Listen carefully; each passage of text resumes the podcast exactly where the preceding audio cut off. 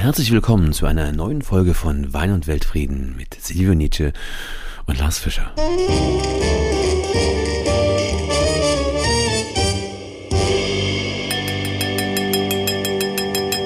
Auch ein herzliches Willkommen von mir. Deine Stimme verändert sich total, wenn du wenn du ernst sprichst oder wenn du äh, versuchst, die Sprechernummer durchzuziehen. Ja, total. Ich habe dich ja sogar mal nicht, genau, ich habe dich ja sogar mal nicht erkannt. Also ich habe ja da irgendwie, da hast du äh, irgendwas eingesprochen, was auch mich betraf und ähm, das war, glaube ich, während der äh, MDR oder Aufzeichnung oder äh, Produktion, die wir hatten.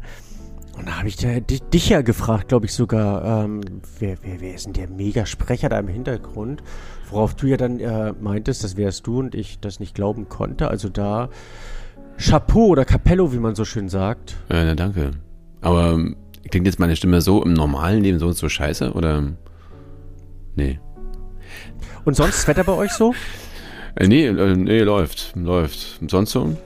Auch, auch ja. gut, gut, ja. gut, ja. Du, all, gut. All, alles gut bei uns, also wirklich alles ähm, sehr, sehr zufrieden. So, jetzt mal hier Butter also bei der Fische. Weil um was geht's denn heute?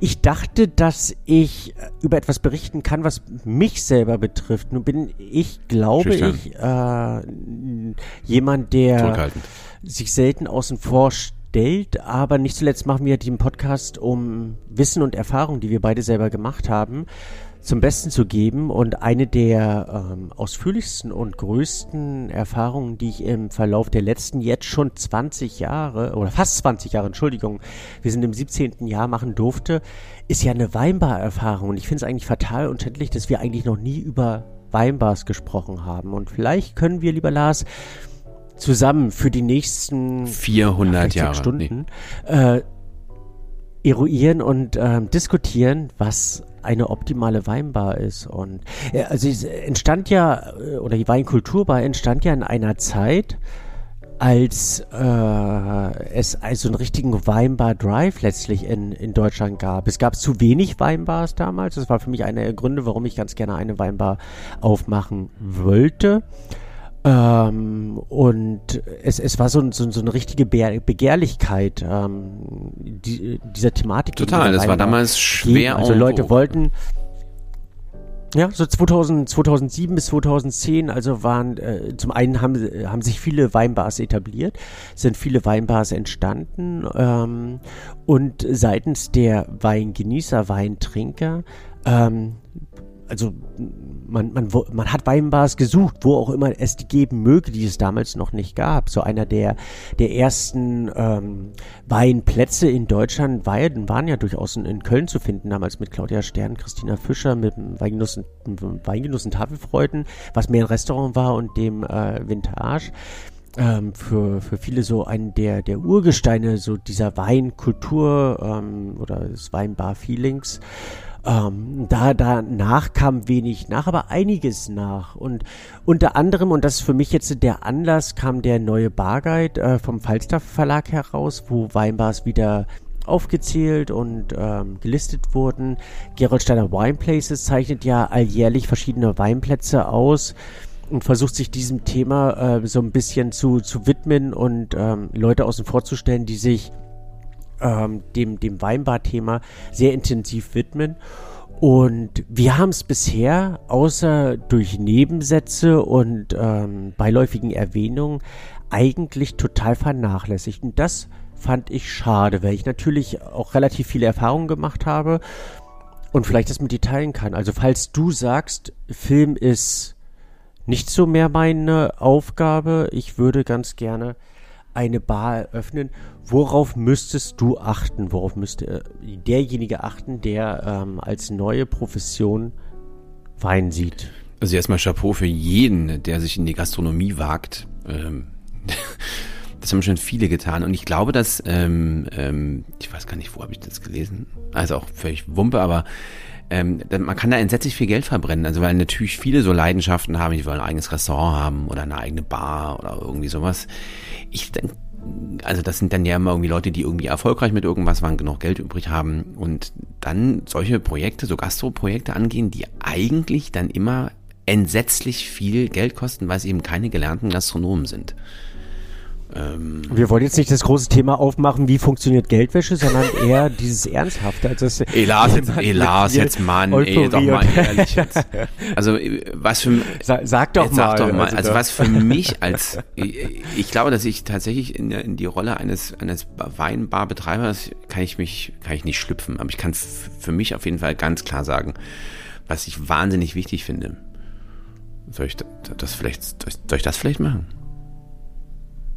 Mach doch. Ich dachte, du bist weggenickt. Also, was ich natürlich, das war damals ja auch die Zeit, ähm, so mit dem, mit dem Weintrinken, es dann irgendwie losging, ähm, ich für mich einfach, was mir immer gefehlt hat und ähm, auch heute hin und, hin und wieder in, der, in sogenannten Weinbars ich immer noch nicht so richtig habe, dass die, dass die, Gro die Weinbar die für mich als, als, als äh, Kunde den, die große Chance ähm, äh, eröffnet, dass man richtig fetzige Weine trinken kann und zwar eben auch glasweise. Dass ich also nicht genötigt bin, irgendwie ähm, nur weil ich drei verschiedene coole Weine trinken möchte oder daran Spaß habe, es mich interessiert, wie sie schmecken, wie sie sind, etc. und mir jeweils in eine Flasche reinarbeiten muss, sondern dann eben sagen, ich hätte gern davon Glas oder davon Glas und davon Glas. Das ist für mich die, die große Stärke der Weinbar. Wobei auch da eben manchmal leider ich feststellen muss, dass eben denn die spannenden Sachen eben doch nicht äh, glasweise ausgeschenkt werden. Warum ist das eigentlich so? Ich meine, der gute Gastronom, der kriegt doch jedes Glas an Mann. Also äh, egal, was es kostet, gefühlt. Oder täuscht das? Also mir geht jetzt mir geht's jetzt nicht um eine 3000 Euro Flasche, sondern es geht um eine, eine Flasche, die ab Hof, weiß ich nicht, so 50, 60, 70 kostet. Ähm, und Restaurants machen die gleich gar nicht auf, was ich auch immer wieder schade finde, ähm, gerade wenn man isst und ähm, dann vielleicht auch mehrere Weine zum Essen haben möchte ähm, dass es das dann immer nur flaschenweise gibt oder halt den Standardkram äh, Weiß, Rot, Rosé wird gern genommen. Ähm, aber man kriegt das doch, der, als guter Gastronom kriegt man das doch los, oder nicht?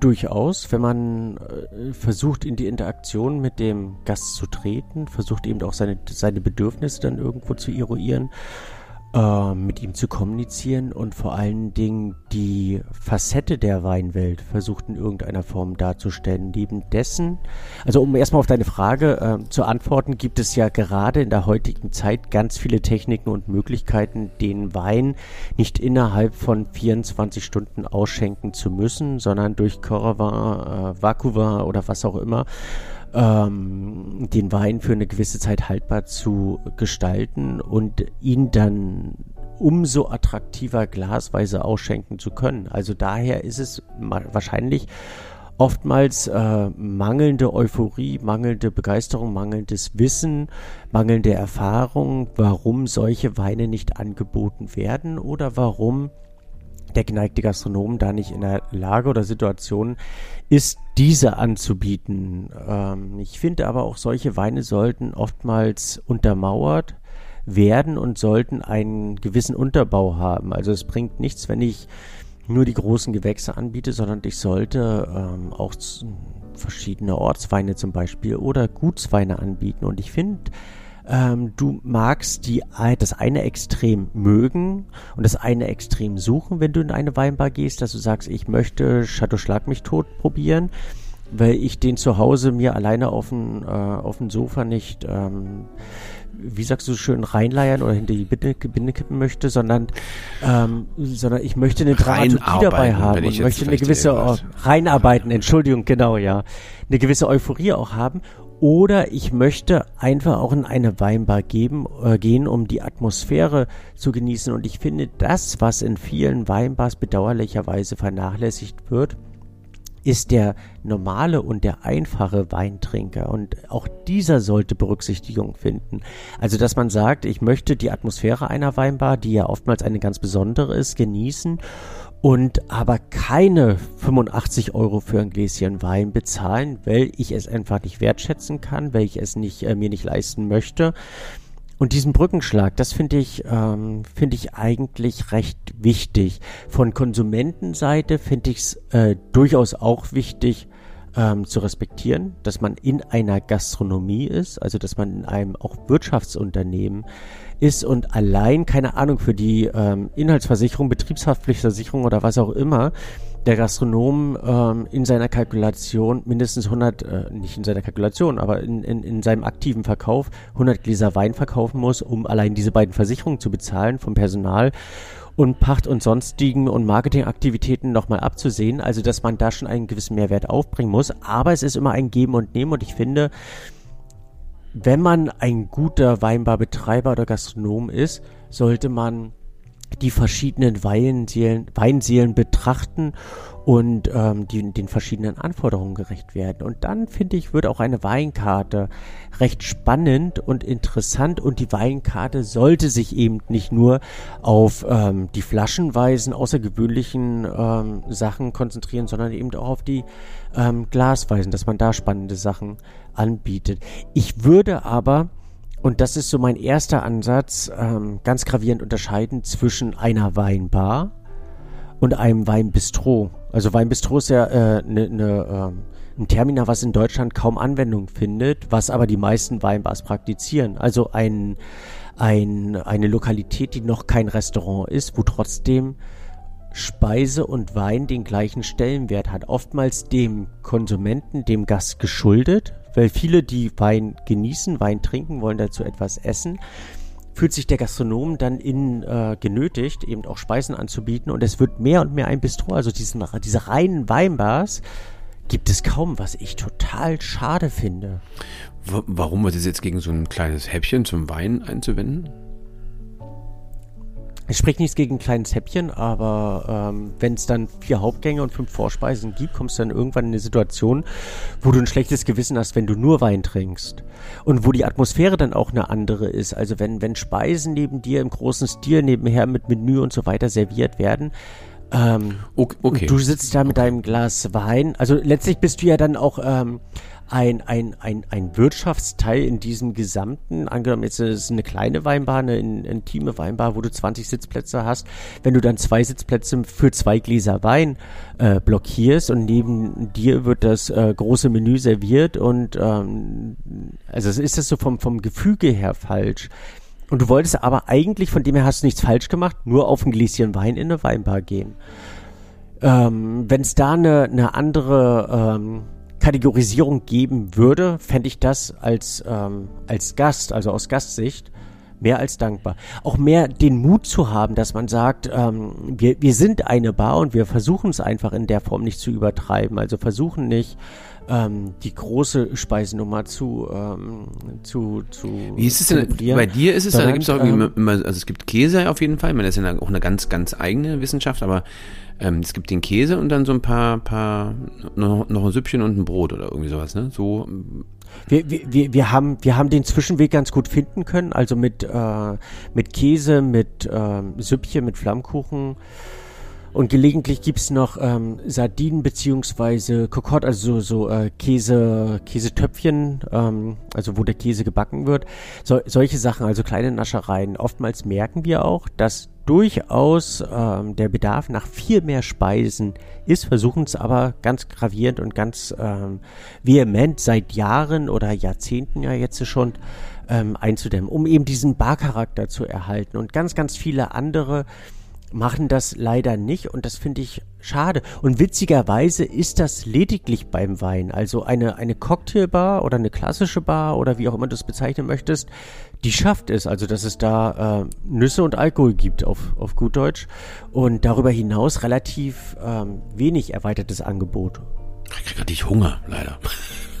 aber und, da, und da, da, da vermisst es aber auch keiner. Also wenn du, wenn du in eine Cocktailbar gehst, du würdest nicht ähm, danach fragen, ob es hier noch ähm, eine Pizza gibt, oder? Nee, aber, aber natürlich hängt Wein viel stärker an ähm, äh, am Essen und ähm, an, an Genuss, als das jetzt ein, ein Cuba Libre macht. Ähm, von der vom, vom Gesamtkonzept, also vom vom Wohlfühlen her, von von allem drumherum. Also insofern kann ich das schon verstehen und ähm, ja, nee, gehst in eine Bar, um, um was zu trinken. Ähm, auch wenn da wahrscheinlich so ein Wiener Würstchen zum Bier auch, auch passen würde, aber, aber nee, ähm, ich gebe dir recht, ja, man, man hat viel mehr, in der Weinbar habe ich trotzdem viel mehr das Bedürfnis, ähm, auch noch irgendwas Leckeres zum leckeren Wein zu essen, weil das, viel stärker zusammengehört. Insofern habe ich da. Aber gerade wir in Deutschland sollten ja diese, diesen, diese reine Barkultur und so eben auch Weinbarkultur umso intensiver leben, weil wir, glaube ich, das einzige äh, Völkchen äh, so auf der, auf der halben Welt sind, die trinken, um zu trinken. Also hier in Deutschland wird Wein getrunken, um Wein zu trinken. Ich würde es in Italien, Spanien, ähm, Portugal oder wo auch immer verstehen, wenn dort noch mehr Speisen angeboten werden, weil dort ähm, genießt man Wein zum Essen und Essen zum Wein, egal wie rum man es sehen möchte. Und dort gibt es witzigerweise wesentlich mehr Weinbarkultur als reine Barkultur. Also ich habe interessantere ähm, Weinbars in, keine Ahnung, in Amsterdam, in Paris, in ähm, in Portugal, in äh, Madrid kennengelernt als, als äh, in Deutschland. Wobei es mittlerweile sehr, sehr, sehr, sehr gute und sehr interessante und spannende Weinbars in Deutschland gibt. Aber was macht so eine, so eine richtige Bar aus? Vielleicht darf ich da meine Gedanken zum, weil, jetzt, weil meine eine Stauung, Eine ideale Wein. Hallo? Das war die Kunstpause, genau. Äh, da wollte ich den geneigten Zuhörer ähm, seine eigenen Gedanken machen lassen. ich fühle mich jetzt schon so ein bisschen. Nein, erzähl du erst, Lars. Nein, nee, bitte, Lars. Komm, nein, bitte, doch. Ich, ich gehe ich geh mir, ich geh mir Wein holen und du kannst erzählen. Es dauert ja doch ein bisschen länger. Nee, also, naja, also, also meinst du jetzt so die, diesen, diesen Gemütlichkeit, also nachdem ich ja nun ähm, schon gefochten habe für die, für den glasweisen Ausschank aller Weine, ähm, finde ich, weiß nicht, das, was die Bar ausmacht, also die Bar kann alles Mögliche sein, also rein optisch, aber was ist doch, also ist sach- und fachkundiges Personal und jemand mit großer Leidenschaft und jemand, der, der wirklich, also als Mensch einfach wahnsinnig gerne Gastgeber ist, den brauchst du eine Bar. Ähm, wenn ich das so sagen darf. Eben, eben weil ähm, also der Gastgeber und eben viel Sachen Fachkunde eben deshalb, weil natürlich viele Menschen in die, in die, in die Wahl, du hast halt immer so ein paar Nerdys, also so, so ein paar Typen, was weiß ich, zum Beispiel wie ich, die sagen, ich will das und das und das und das schon sehr genau wissen oder äh, beratungsresistent erscheine oder ähm,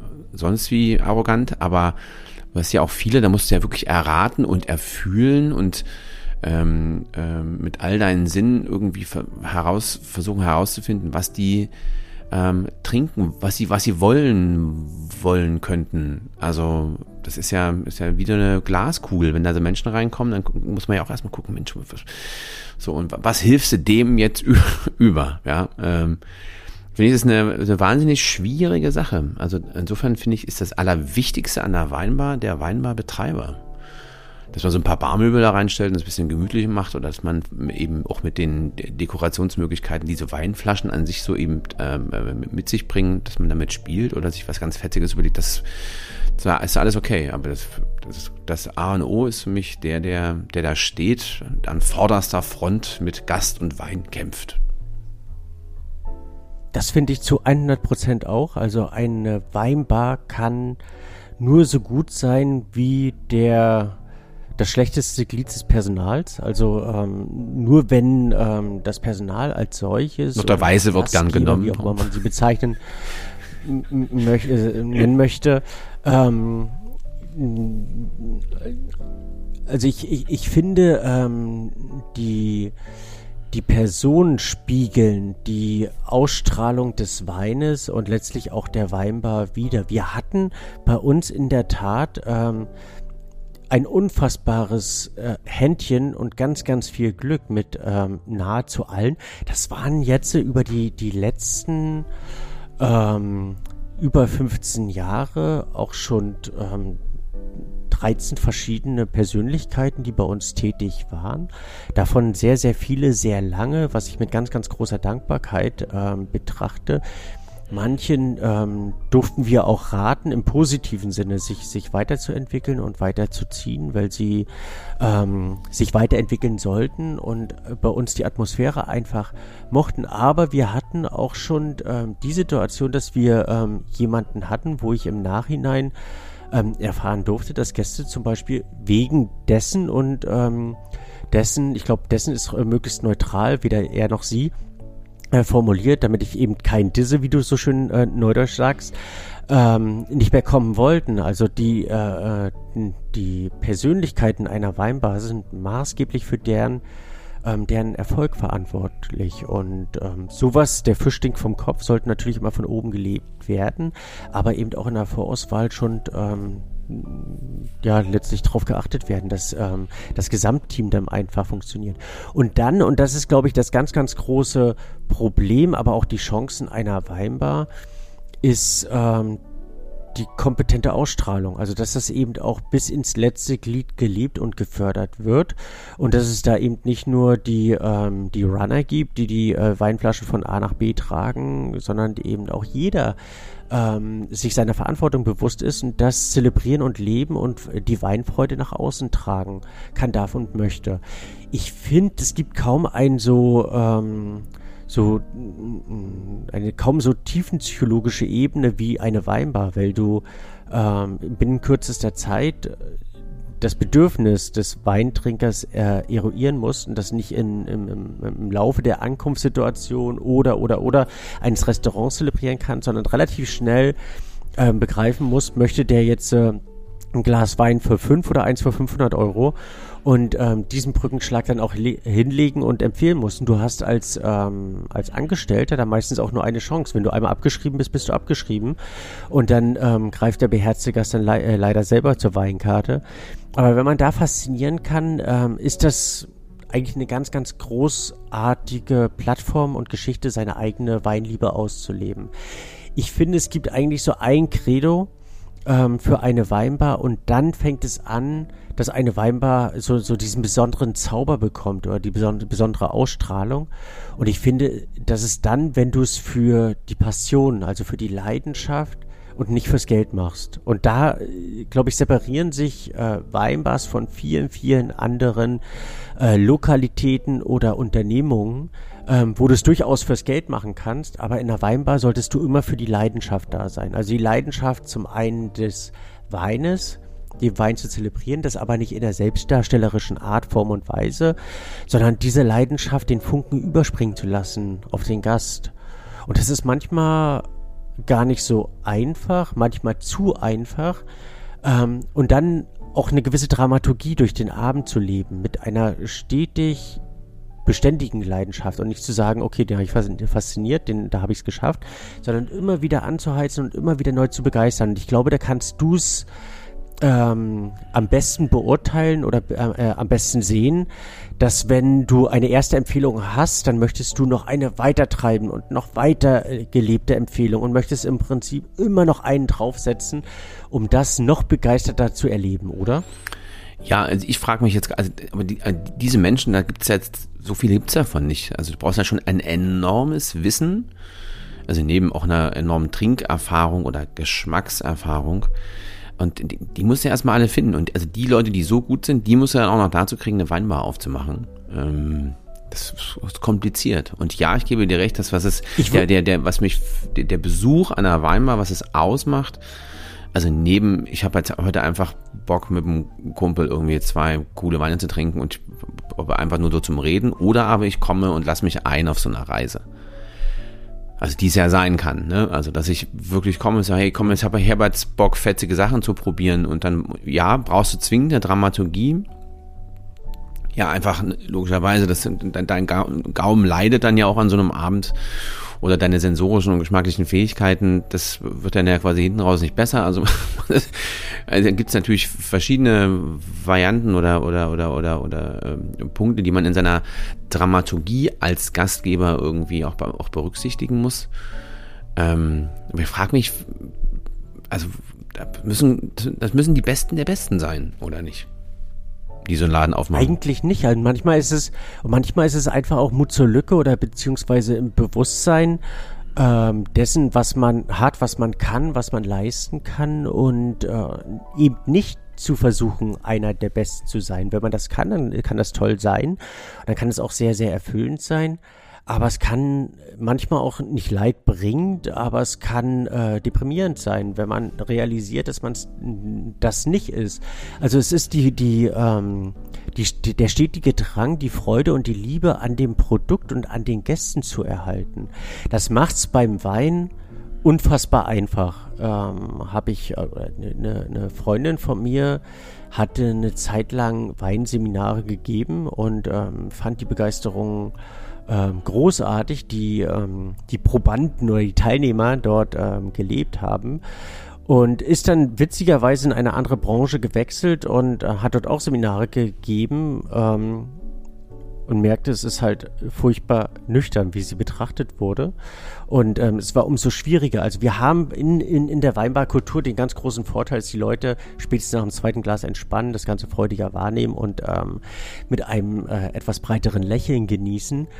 Und das aber zu nutzen, zu äh, intensivieren und die Freude zu steigern und die eigene Freude dabei, also nicht im Eigenkonsum, sondern in der eigenen Begeisterung, ähm, über den Abend oder über die Zeit, über das Jahr ausleben zu lassen, das finde ich, ähm, ist eigentlich das größte Credo dabei und die Weiterentwicklung. Also, dass man, man kann durchaus mit, keine Ahnung, drei Flaschen starten oder eine Auswahl von drei Weinen. Man könnte auch eine Weinbar mit drei Weinen aufmachen. Aber einfach zu schauen, was kann man Neues bieten? Was kann man Interessantes bieten? Wo ist mein USP in irgendeiner Form? Ähm, was kann ich anderes bieten, als andere haben? Und wenn man das findet, dann, ähm, dann kann man das mit Stolz und Freude leben, was man dort macht, zelebriert und genießt. Wie viele Weine hast du auf der Karte? Also ich glaube, ähm, zum offenen Ausschank haben wir so um die 70 bis 90 ungefähr. Und ähm, auf der Karte haben wir wahrscheinlich um die 3000, 3500. Wir zählen sie zu selten. Aber es ist natürlich auch so ein bisschen freakig und so ein bisschen, ähm, will ich sagen, krank oder messihaft, was wir da praktizieren. Ähm, wobei wir da eine Ausnahmeerscheinung sind. Ähm, ich habe jetzt vor kurzem eine Restaurantkarte erleben dürfen, wo ich sehr beeindruckt war. Die hatten 100 Positionen, aber die waren so so gut zusammengestellt, dass sowohl der unbedarfte Weintrinker als auch der totale Weinfreak da unfassbar viel Spaß mit haben kann und das an die Hand genommen, begleitet und auf den richtigen Wein geführt, kann da auch jeder, egal welche Erfahrung er hat oder nicht, ähm, sein Weinglück finden. Und das ist eigentlich fast noch smarter, als irgendwie so eine, so eine mega Bombenkarte da irgendwie zu äh, präsentieren ähm, und die, die größte äh, Freakshow abzuziehen. Ähm, apropos Freakshow, ich finde es manchmal gut, wenn es spezialisierte Weinbars gibt in irgendeine Richtung. Also wenn man sagt, okay, ich habe diese Natural Weinbar und liebt das dort mit einer ähm, mit einer gewissen Leidenschaft, finde es aber manchmal noch besser, wenn man ähm, auch dem nicht so naturweinaffin eine gewisse Heimat bietet. Also wenn man da auch ein Bewusstsein, Wissen und eine ähm, gewisse Tiefsinnigkeit. Also sprich dann so, du hast halt, was weiß ich, 100 Natural Weine da und hast aber auch noch 10 normale, falls sich ähm, jemand in deinen Laden verirrt, dem, dem das alles ein bisschen zu viel ist. Meinst du das so? Entweder das oder das exemplarisch dann so ein bisschen zu spiegeln, wo man sagt, anhand derer kann ich ähm, die Besonderheit der Natural Weine darstellen. Oder ich habe eben Weine, die dem konventionellen Gaum äh, auch, ähm, auch schmecken. Aber ich finde, das ist so, sonst so diese, diese Barista-Mentalität, die dann irgendwie wo in vielen Weinbars auch gelebt wird, wo jeder verachtet wird, der die eigene Ideologie oder die eigenen Gedanken nicht teilt. Und das finde ich einfach unfassbar schade, weil es dann eine Missachtung des Gastes und des Kunden ist und letztlich sollte so eine Weinbar nicht zur Selbstdarstellung dienen, sondern als Gastwirtschaft im Sinne des Wortes. Und nur dann, wenn man es ähm, wenn man es praktiziert, ich finde, eine, eine, jede Gastronomie wird dann erfolgreich, wenn ich den Gast äh, vermag, wie bei mir zu Hause zu beherbergen. Also wenn, wenn du zu Hause Gäste hast, angefangen beim Türöffnen, begrüßt du die ja auf eine andere Art, Form und Weise, als du zumeist oder zu 90 Prozent vieler gastronomischen Einrichtungen begrüßt wirst. Ähm, gar nicht, meinst du? Also erlebe, ja, doch schon, erlebe ich sehr, sehr oft. Gehst in ein Restaurant, da sagt keiner irgendwie, hallo, setze dich hin. Ha wird dir die Karte hingelegt, geht jemand wieder. Dann kommt jemand und sagt, schönen guten Abend, was wollen Sie denn haben? Aber ich, dieses klassische schönen guten Abend, äh, nee. Und wenn du, wenn du die, die Leute dort abholen kannst, ähm, bei diesem persönlichen Gefühl, oder mit diesem persönlichen Gefühl, wie du es zu Hause machst, hast du wahrscheinlich schon 70 Prozent derer Herzen gewonnen. Und das, das ist so ein erstes Intro und so geht's eben auch durch. Aber das sollte doch für man, jede gastronomische Einrichtung gelten. Also wirklich für ausnahmslos jede. Also ich finde dieses, dieses Gastgebergehen, das muss man schon irgendwie mitbringen. Also ob man nur eine äh, eine Kaffeebar eröffnet oder eine Weinbar oder ein Restaurant oder sonst was. Also man muss prinzipiell Bock auf Menschen haben und Bock darauf haben, Gastgeber zu sein, sonst wird das nicht. Also ich frage mich immer bei vielen, warum sie das machen, aber egal. Ähm, und da, da ist die, die Kaffee- oder Barista-Kultur, finde ich, sinnbildlich ähm, und eigentlich auch nur so ein entfernter Spiegel ähm, vieler ähm, Weinbar oder Weineinrichtungen, ähm, denen ja vorgeworfen wird, sie dienen mehr der Selbstdarstellung, die, die klassischen äh, neuzeitlichen Barista und nicht eben um ein, ein Service-Element zu sein oder ein Service, ähm, Service zu bieten. Und das ist, ist tragisch. Also was mir aufgefallen ist, also in der einen oder anderen schlimm. Weinbar oder so ähnlichen Konzepten, dass so so eine, wie du ja sagst, Barista-Mentalität, dass ich weiß nicht, ob das von Hause aus diese Selbstdarstellung ist oder, oder, oder aber ob sie vielleicht über die Jahre müde geworden sind, äh, den Leuten noch was zu erklären. Also man merkt so richtig, es ist eine brutal, kommst du rein, so wirst du von oben bis unten angeguckt und dann mit der Frage, oh Gott, was will der jetzt von mir? Hat er, ist das wieder auch wieder einer, der keine Ahnung hat? Und dann sagst du irgendwie drei Sätze, dann kriegt er schon mit, dass du jetzt nicht ganz neu mit Weinen bist und dann, ach ja, Gott sei Dank, sie haben halt Gott sei Dank Ahnung, das ist ja Gott sei Dank. Und, äh, wo ich mir denke, hey, wieso? Also ist doch darum Was geht's doch gar nicht. So schade ja, ist. Und dann, dann habe ich selbst, auch wenn ich vielleicht Ahnung habe oder ein bisschen, keine Ahnung, dann eigentlich auch schon keinen Bock mehr, weil ähm, ist doch Wumpe.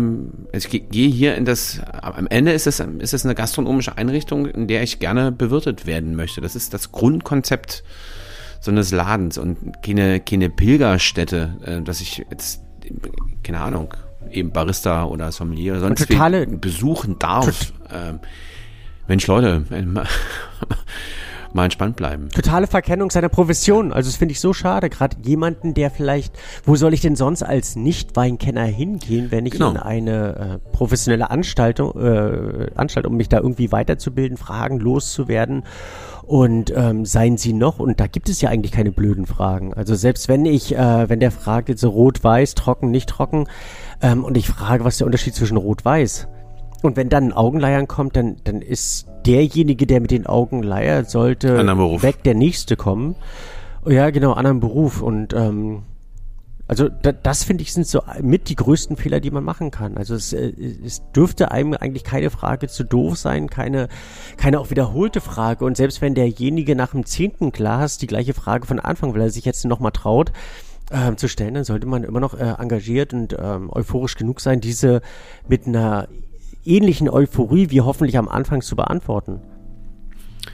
Sagst du was? Also deine äh, Worte in Gottes Gehörgang kann ich nur sagen. Ähm, hoffen wir mal das Beste, dass es viele Menschen wie dich gibt, ähm, die eine Weinbar aufmachen und wenig von den anderen wollte mich da jetzt gar nicht so außen vorstellen, aber das ist so ähm, im Prinzip so meine, meine Erfahrung über, über Jahre. Du lobst also dich ja denke, nicht selber, das, ich lobe ähm, dich ja, insofern so, ist das, glaube ich, okay. Ähm, Ach, Dankeschön. Ja, bitteschön. Vielen ja. Dank.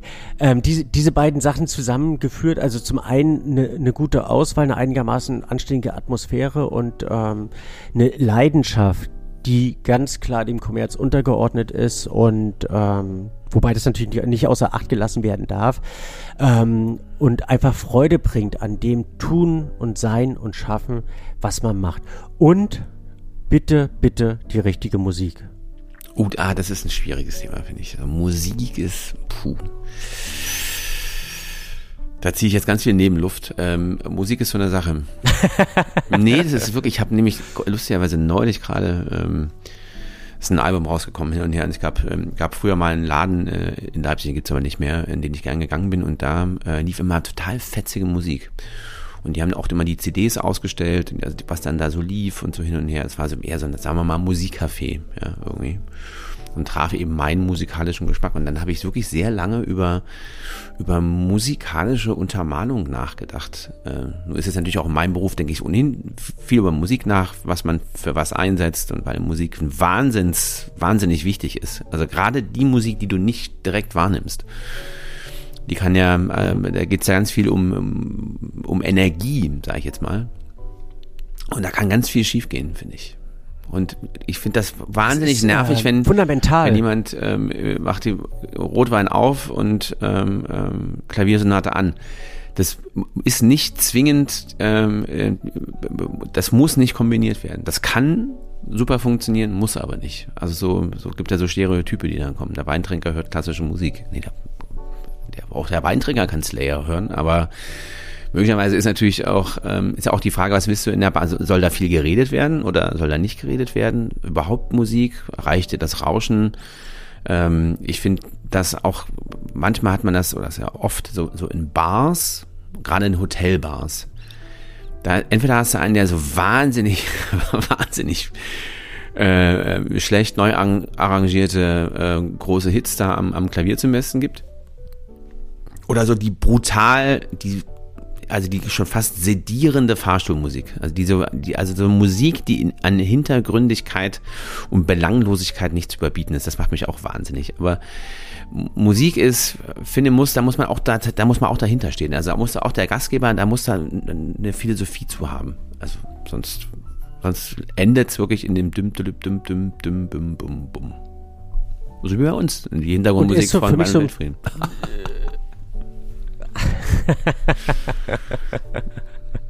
Aber das ist für mich so, so ein Punkt, wo ich merke, wie weit hat derjenige, hat der Gastgeber gedacht. Also es gibt ja äh, richtige Hintergrundmusikarrangeure. Also es ja, gibt, ja. Äh, das ist eine Profession, wo du, wo du für, für ein Restaurant deine, deine, ähm, deine Musik aussuchen lassen kannst, das zusammen, zusammenstellen lassen kannst und ähm, das auf dein einzelnes Objekt abgestimmt äh, komponieren oder inszenieren äh, kannst. Und das finde ich teilweise, ähm, ich habe das mal in der Hotel Hotellobby erlebt, dass ähm, zu verschiedenen Tageszeiten unterschiedliche Musik läuft, dass ähm, zu verschiedenen, auch mit, ähm, was ich, in, was natürlich für eine Weinbar total äh, undenkbar ist. Jetzt äh, schweifen wir ein bisschen ab, aber das äh, gönne ich mir ähm, dass verschiedene Duftsituationen in dieser äh, Hotellobby war. Ja. Also hattest morgens hattest du einen Frühlingsduft und abends hattest du einen, einen etwas modrigeren, nein, äh, hattest du einen etwas gesetzteren und so äh, etwas ähm, dumpferen äh, oder äh, dunkleren Duft. Schwereren. So. Und das äh, begleitet mit der Musik. Es fand ich so, so unglaublich durchdacht, inszeniert und, und spannend. Ich finde, es funktioniert zum Beispiel in einer Bar nicht, weil es ein, ein, ganz großer Unterschied ist, ob, ob jetzt zwei Leute in dieser Bar sitzen oder die Bar knalle voll ist. Sowohl von der Lautstärke als eben auch von der Lebendigkeit, von der, ähm, von, von der Intensität auch der Musik. Und manchmal muss man es auch auf die verschiedenen Gesprächsrhythmen abstimmen, dass man sagt, okay, jetzt wähle ich in dem Augenblick was anderes aus. Und es passt eben nicht immer Smooth Jazz. Manchmal muss eben auch irgend, von mir aus irgendeine ähm, irgendeine äh, lebendigere Musik sein. Lebendige, auch von der Lautstärke. Deep House. Wobei ich wirklich, also von, vielleicht ist das auch so eine Alterssache, also ich gehe fast gar nicht mehr in Bars. Also das hat durchaus was mit was mit Kindern zu tun. Aber also das, der Ausgehrhythmus ist da auch eine andere. Aber wenn ich jetzt, wenn wir irgendwo sind ähm, ähm, und wir dann irgendwie dann doch irgendwie abends nochmal in eine Bar gehen, also dann meistens irgendwie Freunde, Kollegen oder irgendwie so, ich feststelle, ähm, dass mich diese Lautstärke wahnsinnig macht. Also da ich ja mhm. ich als Mensch ganz persönlich dann eher so gesprächsgetrieben unterwegs bin. Also ich bin dann mit Leuten unterwegs, mit denen ich mich gerne unterhalten möchte. Und wenn du dich dann und alle finden das total toll, wenn sie ganz eng zusammenstehen und sich anbrüllen müssen, mich macht das total fertig. Also mich, also bis hin, dass es mich wirklich massiv nervt. Und dann habe ich natürlich in so einer normalen Arbeitsumgebung habe ich sehr viele Stimmen, sehr viel Musik, auch Sachen um mich rum. Also ich bin auch ein ganz großer Fan der gepflegten Stille. Aber das mag jetzt auch was sehr Persönliches sein. Aber wollte ich, also ich wollte auch den Gedanken nochmal loswerden. Ähm, Wenn ich die Seite von dir mal irgendwann kennenlernen darf, würde ich mich sehr freuen. Wie, was, also wo? Die gepflegte, die, die gepflegte Stille? Ach, weil ich in der Lavatasche bin. Na gut, das ist was ja, anderes. Also, aber auch von dem Geräusch meiner Stimme muss ich mich ja irgendwann mal erholen. Also in diesem Sinne ist eigentlich ein wunderschön, wunderschönes Schlusswort. Jetzt zack, bumm, aus. Genug ja. von uns.